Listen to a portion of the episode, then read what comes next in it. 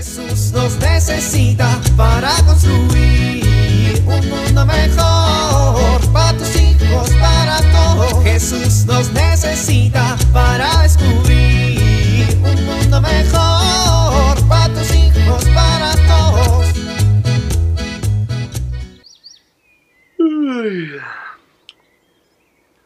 No, no inventes. Ya es muy tarde, ya es muy tarde. Hoy, ¿por qué las chanclas siempre se van debajo de la cama? Hoy no escuché el despertador. Lo bueno es que si nos apuramos estaremos a tiempo para nuestros compromisos del día de hoy. Bueno, rápido, a poner café y hacer unos sandwichitos. Me meto a bañar yo primero, aunque esté fría el agua, para que nos dé tiempo. No se despiertan. ¡Despierten! ¡Ya es tarde! Espérate. ¿Qué día es hoy? Ay, no. Hoy es sábado.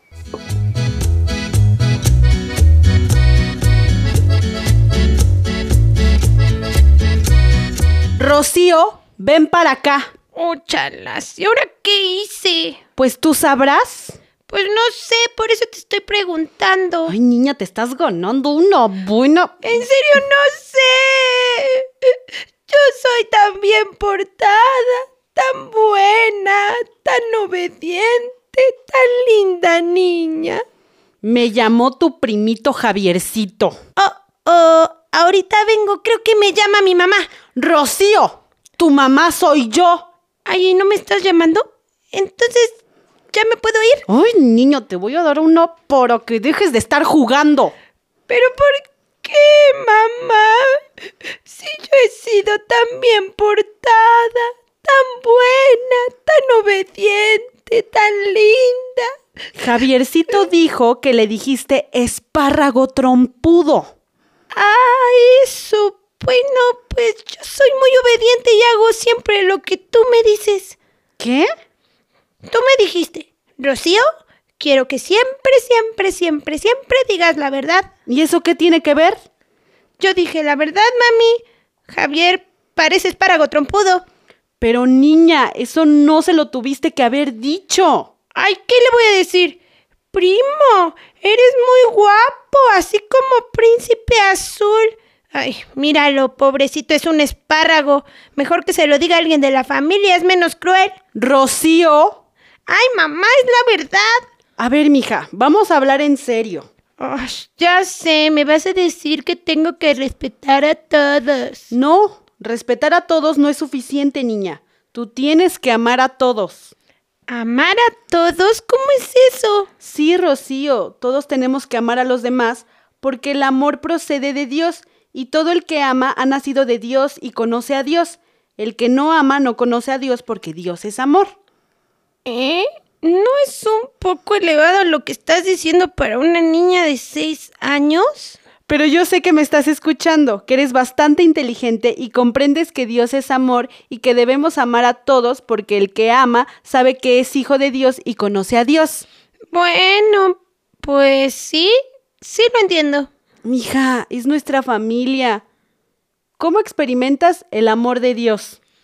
Pues porque ustedes, mi papá y tú, me cuidan y me preguntan si estoy bien y me escuchan si tengo algo que contarles y, y, y, y me atienden y se preocupan por mí. Bueno, y ese amor es mutuo, ¿no? ¿Qué es mutuo? Que así como nosotros te amamos y tú experimentas ese amor, tú también nos amas y nosotros experimentamos ese amor. Bueno, pues, pues sí. Pues pasa lo mismo con el resto de nuestros hermanos, con el prójimo, con la gente que tenemos cerca. ¿Amarlos mutuamente? Así es. Ellos experimentan el amor de Dios a través de nosotros y nosotros experimentamos el amor de Dios a través de ellos. Pues sí, suena lógico. A ver, Rocío, ¿tú crees que podemos amar a Dios y odiar a nuestros hermanos? Pues no. No, ¿verdad? Entonces, Bueno, ya está bien. Tú ganas, mamá. Voy a respetar a mi primo. yo te pedí más que eso. Está bien, voy a amar a mi prójimo, porque entiendo que todos somos hijos amados de Dios. Muy bien. Pero no le voy a decir mentiras a mi primo. No te estoy pidiendo que hagas eso, al contrario, quiero que lo ames. ¿Y qué le voy a decir si me pregunta si es un espárrago? Pues... No le voy a decir mentiras. ay, bueno, ya tienes seis años y ya has experimentado qué es el amor. Yo creo que sabrás muy bien lo que tienes que decir. Jesús nos necesita para construir un mundo mejor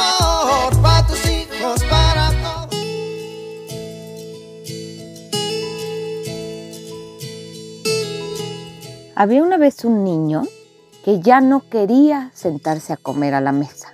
Tenía miedo. Él decía que iban a salir por debajo de la mesa muchas hormigas y esto le daba mucho miedo. Un día su mamá se acercó a platicar con él para preguntarle por qué pensaba que iban a salir hormigas si nunca habían salido. Y él le dijo que su papá le había dicho que no tirara las migajas porque se hacían hormigas. Y claro, el niño empezó a imaginarse que la migaja salía una pata, salía otra pata, salía la cabeza y de repente ¡zas! se convertía en hormiga. Y esto no era lo que quería decir el papá. El papá solo dijo que no tirara las migajas porque iban a salir las hormiguitas buscando la migaja. Pero claro, esto no entendió el niño. Este pequeño cuentito nos hace pensar que para poder comunicarnos adecuadamente con nuestros hijos hay que entender qué hay en su corazón, qué entendieron ellos de lo que nosotros decimos. Y esto nos ayudará a tener un diálogo cercano y adecuado. Soy Pilar Velasco.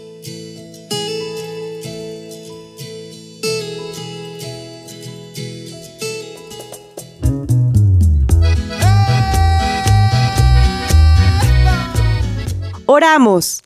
Señor, que sepamos amarnos a nosotros mismos, a nuestra familia y a quienes nos rodean. Y sobre todo, que compartamos tu amor con quien más lo necesita. Amén.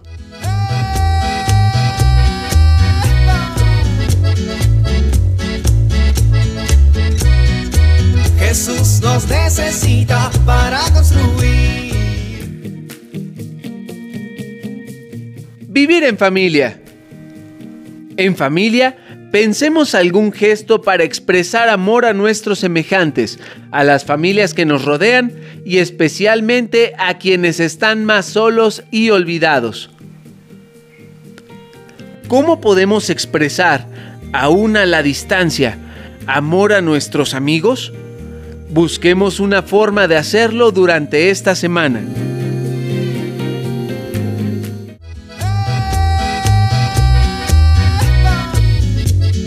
Te invitamos a compartir y dialogar este encuentro de la serie Alianza con tu familia. RCP es un programa de PPC México al servicio de las comunidades parroquiales. Hasta la próxima. Un mundo mejor para tus hijos.